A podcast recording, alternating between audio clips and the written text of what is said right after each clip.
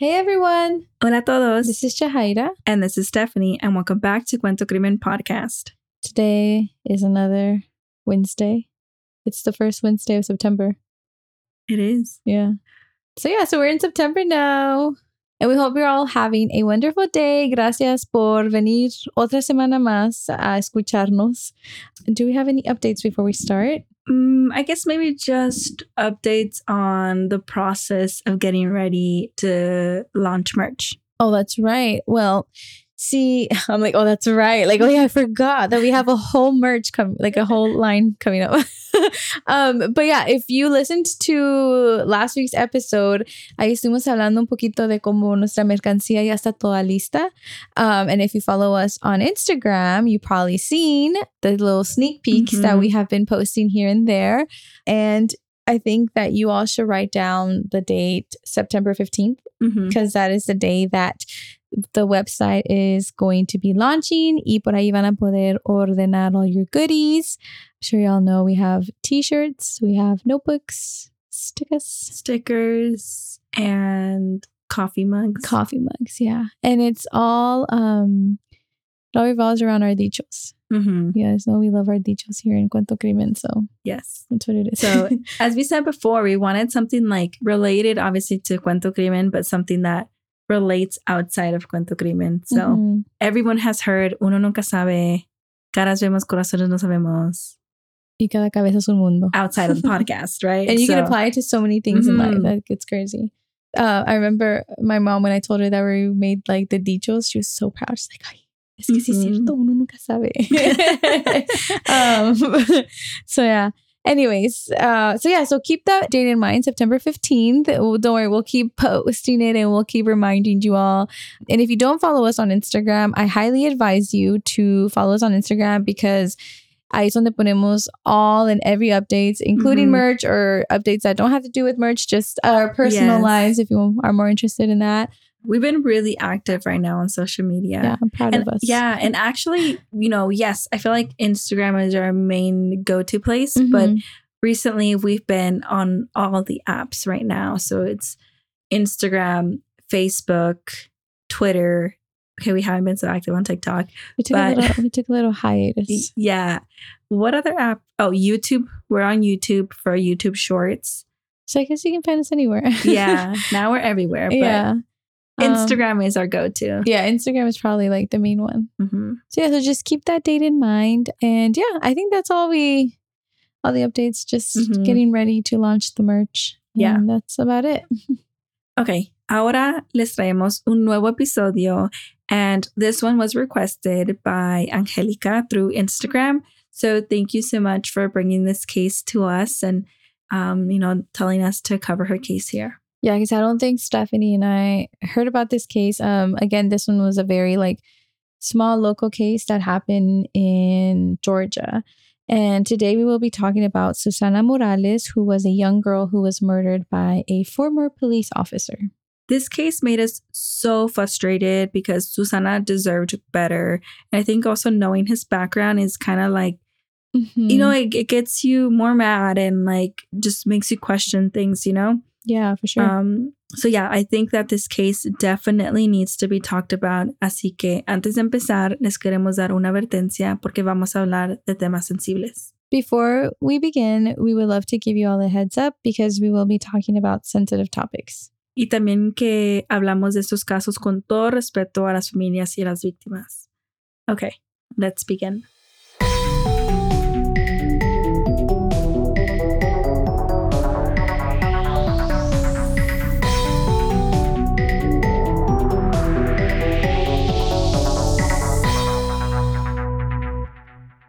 So, before we do start on Susana's case, we do want to make a quick disclaimer. Este caso tomó lugar apenas el año pasado, el 26 de julio del 2022.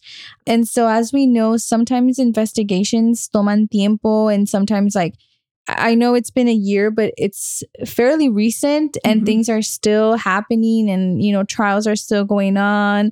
So, by the time that this episode is released, there could be a possibility that a change has been made. Mhm. Um, so we just wanted to make that disclaimer and say that what we present on this episode is the information that we had at the time that the episode was recorded. Yes. I hope that made sense. Yes. I think that's like the hard part with like open cases, ongoing cases. yeah. Um, but I, I feel like it's still important to cover these cases just to kind of like, you know, get some attention on it because it is happening right now. You know yeah. what I mean? It's like in current day. Mhm. So for now, we will talk about what we found and what investigators have shared. So Susana Morales tenía 16 años y ella vivía en Norcross, Georgia, con su familia, um, and this was her parents who had migrated from Mexico. Y she was the baby of the family. She was exactly like she had the exact same role that I did in my family. Mhm. Ella también eran tres hermanas y ella era la menor. So just like me, she had two older sisters. Y su familia la describe as a girly girl. You know, they say that she loved makeup and fashion and she just loved looking and feeling good. Y también le encantaba la música. She knew how to play the piano and apparently she was really good at that. And she was also in the process of learning how to play the guitar, among other uh, instruments. That is so cool. Yeah. Like, fun fact, I feel like I really want to make time to learn how to play music or instruments. you should. Right? 'Cause Yeah. I always say like I can't sing. Like I'm Mhm. not good at that. I love music, so I feel like the like I guess a, a way to enjoy it is to dance, To- to, yeah. know how to dance. So I also want to learn how to dance, like all the genres. Stephanie, you know how to dance. What you mean? Mm, Yeah. I can, you know, get some practice, um, and then learn instruments. I really want to learn how to play the drums. yeah. Oh, that'd be cool. Yeah, I want Heck to like yeah, to feel the music. Oh my god, yeah. Yeah. So- I 100% support that. I'm gonna bring drums to the studio. Oh, she's going to start uh, doing like the background drumming. Okay, let's move along with the story and talk more about Susana and what happened. So it seems like Susana lived a normal life and really there was kind of like a low risk life. Like Yeah. there was nothing to kind of like foresee this, you know? it seemed like she did what she needed to Mhm. do. She was where she was supposed to be. She got along with her family and she was just enjoying life. I mean, she was a teenager, you know? Um, but on July 26th of 2022, Susana fue a casa de una amiga. Her friend lived close by, so Susana usually walked there. And like I think we read somewhere that it was only like a 10, 15 minute walk. So it's like really no big deal. Eh, no estaba nada de lejos. And it was normal for her to walk to her friend's house. As we were saying, she would always do it. It was never a problem. And so that evening, after Susana got home from work, she left her house around, I think it was 6 p.m., and she walked to the Sterling Glen apartments. Y ahí se estuvo en casa de su amiga como por cuatro horas. I mean, you know, they're hanging out. It's Mhm. it seems like a good, or like I guess you can say a normal amount of time, right, to be over at a house. Um, y ya como a las 10 de la noche, uh, or a little before that, she made her way back home. And the reason we know this es porque ella le mandó un mensaje de texto a su mamá para avisarle que ella ya iba para la casa. Susana hacía lo que muchas hacemos, right? It's like texting your mom or your parents, your guardian to just let them know a quick update on what's going on or if she's heading out or if she's staying longer. And in this case, she texted her mom that she was heading out. which I feel like that's a very smart thing to do. Like, I don't know. I feel like the way that I grew up and the way that like my mom would always talk about the world, like it was a smart choice to let someone know about your whereabouts. Because, you know, at the end of the day, uno nunca sabe lo que puede pasar. And unfortunately, that's what happened to Susana. After she texted her mother que ya iba en camino, su familia la esperó. Y la siguió esperando until they realized that it had been a long while. In addition to that, la locación de Susana started to change directions and not in the direction to her house. It actually started going in the opposite direction. So it seemed like Susana was moving further away from her house. So, like, you know, she sends the message to her mom, right? And her mom kind of waits a little bit, checks her location. Oh, yeah, she's on the right path. Like, ya viene para la casa. Esta es la calle que tomamos. And then maybe like 10 minutes or so pass, and like Susana's still not home. So her mom's like, let me just check her location again, a ver por donde viene. And then that's when they realized that she was moving in the opposite direction. She was moving further away from the house. Yeah, and this wasn't making sense because Susana dijo que ya iba en camino. Mhm. And if she was gonna make a stop or go somewhere else, she would update her mom. But there was no update, and it was just her location changing without an explanation, right? So it was definitely kind of like, what's going on, right? Her mom was confused. And so, después de que su familia nota that her location is changing, la familia se alertó. I mean, I think that's normal too, right? Like it's kind of getting late, and como dijo Steph, like she hadn't made an update, no les avisó, so it's like, what's happening? So entonces ellos empezaron a llamarle y a mandarle mensaje de texto, pero Susana no contestaba. Can you imagine the anxiety of someone not answering and like after knowing that her location changed and after like being told that she was coming home?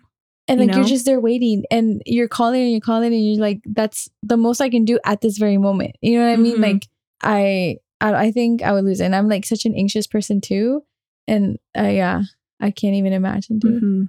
And yeah, her family was worried sick, especially because they say que Susana era muy responsable and she wasn't the type to not let her family know of, again, any changes that might have happened, right? Like if she changed her mind, if she went to another friend's house, or if her and her friend actually had a pit stop before heading home, like best believe she would have told them. But in this Mhm. case, they heard nothing of her. Yeah, and I feel like to emphasize this point again, it's like it just doesn't make sense because she literally just said she was on her way home. So why would she say she's on her way home if she's making a stop or or any other scenario? Entonces for that reason, like pues con más razón, like tienen mucha preocupación of what's going Mhm. on. And as they're waiting and trying to call and just trying to do anything that they can do, notan que su locación se apagó. And when they would call her phone, it would go straight to voicemail. I think that's like the biggest red flag that there is. Like, first of all, she's changing directions and now it's completely gone. And it's like, Mhm. so like the little bit of like Hope. hope or, you know, little thing that you can hold on to her, it's gone. hmm Oh my God. I feel like I would lose, I would lose it. I don't, I don't know what I would do. And so the family even more anxiously waited by the phone, trying to see if Susana would make it home. And they waited and they waited y pasó toda la noche. Y cuando llega la mañana, they realized que Susana was still not home. And that's when they quickly went to the police station to report her missing. But when they got to the police station, the police were not being helpful. And that's something that we always see in muchos de los casos que hablamos aquí en este podcast. And unfortunately, this case was no different. Um, la familia fue recibida con, I guess, not like the um, same urgency that they Mhm. had, right? So the police officers, people at the desk were just kind of like not being helpful. What they were told was that they should wait que a lo mejor Susana se fue by choice and that maybe she would be back on her own. Mhm. Also, because like the police were kind of hinting that maybe she had left voluntarily. And this made her family really upset because her family knew that Susana algo así. Like she had no history of running away or any problems of that sort. And like one of her sisters, uh, quien se llama Jasmine, dice que Susana would never go somewhere without telling them. And that she is sure that something happened to her sister while she was making her way back home. But again, the police did not take this case seriously right away. They didn't go straight into investigating or even looking for her. Um, lo único que su familia podía hacer is to keep a close eye for any hints or hoping that her phone turns back on or hoping that she's on social media and posting something just for them to kind of take note and To make sure she's okay. Mhm. Yeah, because other than that, like there isn't anything they could do. I mean, well, yeah, they did try calling her friends and um trying to see why she took a different route or, you know, literally anything to get any kind of lead or news of where Susana is.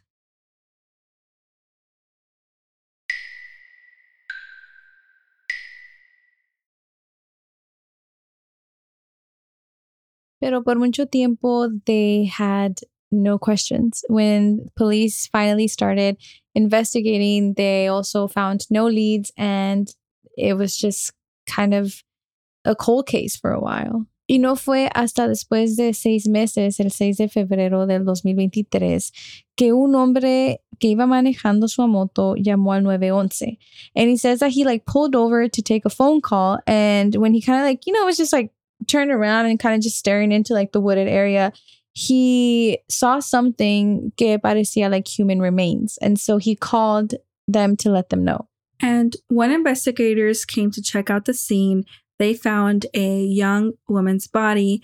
And through dental records, they were able to identify the body as Susana Morales. And just a disclaimer, como dijimos, like this case happened just recently. And so, like, when we were researching the case, there was no cause of death that was released. And um, it also wasn't known if Susana was sexually assaulted. But we do know that when they found her body, um, it was partially unclothed. So, y al principio, like, yes, they found her body, and it was very tragic for the family to find out, like, what had happened to Susana. Y al principio no había no leads de lo que le había pasado or who could have even done such a thing, right? Um, but after searching the surrounded wooded areas, encontraron una pistola. So it wasn't like right next to Susana's body, but it was around the area. Y cuando investigaron a quién le pertenecía la pistola, it came back to it being registered to Miles Bryant, de 22 años. And plot twist, Miles was a former police officer in Doraville, which was a city only about 10 minutes away de donde vivía Susana. Which is actually very close by, if you think about it. Mm-hmm. And prior to being a police officer, Miles also served in the National Guard y también se dedicaba a tener security job positions. Y this is this is what got us. In the time of the case, él era un security guard para el complejo de apartamentos en donde Susana estaba la noche que desapareció. Yeah, so Miles worked at the apartment complex where Susana's friend lived. Is that a coincidence or no? I mean, I don't know. These coincidences are going to start to be a pattern, y'all. It's going to it's going to unravel. So clearly him and Susana were at the same location the night that Susana went missing. So that's one flag. Y cuando le preguntan a Miles que qué había pasado con su pistola, oh, he has a whole story ready for them. Él les dice que la noche del 26 de julio, which again was the night that Susana went missing, he said que someone broke into his truck y que le robaron su pistola. So it seems like this person had just the answers to everything right away. Um, and yes, this was the gun that was found near Susana's body. Y él dice que su camioneta no estaba cerrada. Entonces, por eso alguien se pudo meter y robarle la pistola. And again, this is probably like the second coincidence, right? So, one, you're at the same location as Susana. And then two, your gun that was quote unquote stolen is now found nearby her body. And I think police were a bit suspicious of him because Miles tenía a history of stalking. Like, this wasn't the first time that something, I mean, obviously he hadn't murdered anyone, but this wasn't the first time that he was tangled up in something like this. Mm-hmm. Hace unos años atrás, Miles was caught stalking a young woman. Um, and the way she found out was porque unos vecinos de ella le enseñaron videos en donde se miraba a Miles near her apartment, um, either listening through the door, or in one case, he was even seen taking off the doorknob to go inside. And this young lady, when she f- saw these videos and like heard it, she was in disbelief. She said because she had a feeling that someone was coming into her home because, you know, like just certain things were kind of moved around and stuff, pero que ella nunca se imaginaba que era Miles, you know, especially because he was a police officer. Like he was supposed to be someone that you know, like was trustworthy. A, yeah. To everyone, to exactly. the community, you know? Yeah. So yeah, that part got us really mad because it's like who the you know, like who is capable of taking the doorknob off? Yeah, like you that's know? so weird. That's yeah. wild. Um, y ella dice que cuando fue a hablar con la policía of what was happening, that they did write it down, but they told her they would take matter into their own hands because, you know, he was a police officer. And it's, you know, I guess as an outsider perspective, it just feels like, you know, taking matters into your own hands you know, behind closed doors just feels like a little bit like he's being protected. Yeah. I, and also, like, yeah, he's being protected, but also the image of the police department. Mhm. You know, like, oh, like, we can't let the scandal Yeah. out, right? Like hush hush. This Yeah. can't be on the news. Exactly. And she also mentioned um, how they told her, like, oh, if you want to press charges, like, you have to go to so and so because we can't do that ourselves because he works here. And like, she went and she took that extra step, but still, like, nothing was really done about it. And it's sad because, like, had there been consequences for him that one time that he did something like this, he might not have had the chance to hurt Susana. El 13 de febrero del año 2023, Miles fue detenido bajo sospecha of suspected murder de Susana. Y nueve días después de que él fue detenido, he was officially charged with murder and kidnapping of Susana Morales. And honestly, like, you know, this story, given his background, I'm just so happy that he was charged um, and not protected by his history, his title, or his connections to people, you know? And it is believed that Miles and Susana had no connection prior to her kidnapping and murder. Uh, pero la familia sí cree que quizás Miles was probably stalking Susana, like leading up to her murder, which could make sense. You know, si él trabajaba en donde vivía su amiga de Susana, it is possible that he would see her whenever Susana would go over. You know, like he probably started getting familiarized with her, you know. Honestly, that makes makes it so scary. Mm-hmm. Like you're just going about your life and like going over to a friend's house and like you don't know that someone is watching you and your steps. Someone's like plotting Mhm. something. Yeah, that's so scary to me. So, um, Susana's family really does believe that. And police believe that Miles approached Susana while she was walking home and that he either offered her a ride home or forced her into his car. Y también creen que Susana fue asesinada antes de las dos de la mañana, and that most likely Miles drove to where Susana's body was found since it was a bit far from, you know, where Susana was taken. The cause of death has not been announced y tampoco ha sido confirmado if Susana was sexually assaulted. And again, like with the sentencing and the trial, like I think it's still going on. So this could very much change uh, within the few months. So Miles Bryant pleaded not guilty, but he has been in jail ever since he was arrested, awaiting his trial. Uh, the judge has denied him bond, and honestly, I am very glad that's the case because it seems like he is a dangerous person. He is a predator to have out in the streets.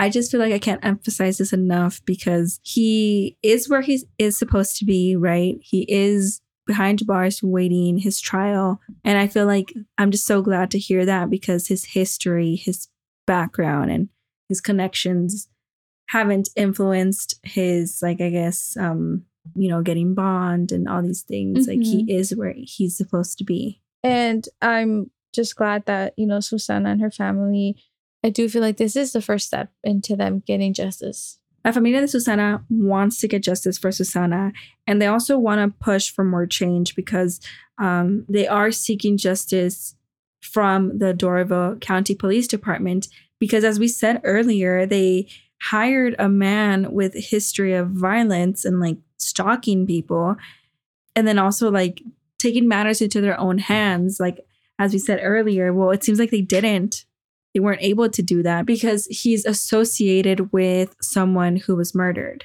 Yeah. He is on trial for that. And honestly, like, I feel, I don't know, like, I work in education and you've worked in Mhm. education. And when you start a job in education, you go through so many different background checks. Mhm. And it's like, if you have like any little altercation, like that all comes up and like that's all talked about. And I mean, I've never had one, so I don't know the process, but like they're very strict, you know? And it's like a lot of the times you can't start the job until you're fully cleared. So I'm like, so why is that not the case for someone who has a job title as a police officer? You know what? Okay, I also not very like educated on like what's the process and how to become a police officer. Yeah. But I had a coworker a few years ago that was getting into like the academy or something like that, Mhm. or like related to he wanted to be a cop. Yeah. and that they would do a lot of tests on them like they would ask have you ever cheated on an exam like very specific questions like almost like i don't know but it to me it seems like it was a very like specific and background check, but then we read stories like this and it's like, huh, how did Mhm. that slip through the cracks? Yeah. You know? Or like even if it happened, okay, like say like when he was joining the academy, he was clear, but then all of a sudden, you know, the other woman is speaking up about being Mhm. stalked and now he's involved. So like how do you just let that be? Mm-hmm. You know what I mean? Yeah. I don't know. So many questions. Yeah. Uh, but we're just glad that, you know, Susana's family, despite everything, like they have been advocating a lot for her case, especially Susana's sister, Jasmine. She has been a very big advocate for her sister. And she's also been advocating for the Latinx community. Like, you know, she's realized just how we've realized, you know, that with a lot of people of color cases, like a lot of them get swept under the rug and a lot of them are underserved and a lot of them hear the same things of oh it was a voluntary runaway or oh you got you have to wait you know all that jazz that we always hear. And she's speaking up about it and Mhm. she's putting the authorities in check as she should. And it's not just for her sister it's for the community as a whole. Mm-hmm. and i'm i'm just glad that susana has someone like that Yeah. And yeah, honestly, she's like seeking justice for her sister, but also like being an advocate for the community and like, Mhm. you know, saying it out loud, like all these issues yeah is really important. And like, you know, we are on this podcast every week, you know, trying to shine light on cases like like Susana's, but it's like we don't we've never lived through this. So it's like we are a third perspective. Like we like we are just, you know, researching, reading and telling these stories, but someone who has experienced that is like, I don't know, super powerful. Yeah, very true. We are outside perspectives. You're Mhm. right. And yeah, that is all for Susana's case as of right now. Like we mentioned, like this case is still kind of undergoing investigation and trials and everything. So um, if there are any updates, we will for sure follow up and let you all know. Um, but for now, that was Susana's case. Thank you so much for listening to this week's episode. We appreciate all of you listening every week. Um, and so we ask you to take some time to leave us a rating on Spotify or a written feedback on Apple Podcast. It's low key been a while since we received one on Apple. So please, please, please, pretty please go leave us a written review because that does help so much. yeah. All right. she. So said. No, she thank you so much. Yeah. All right. Bye.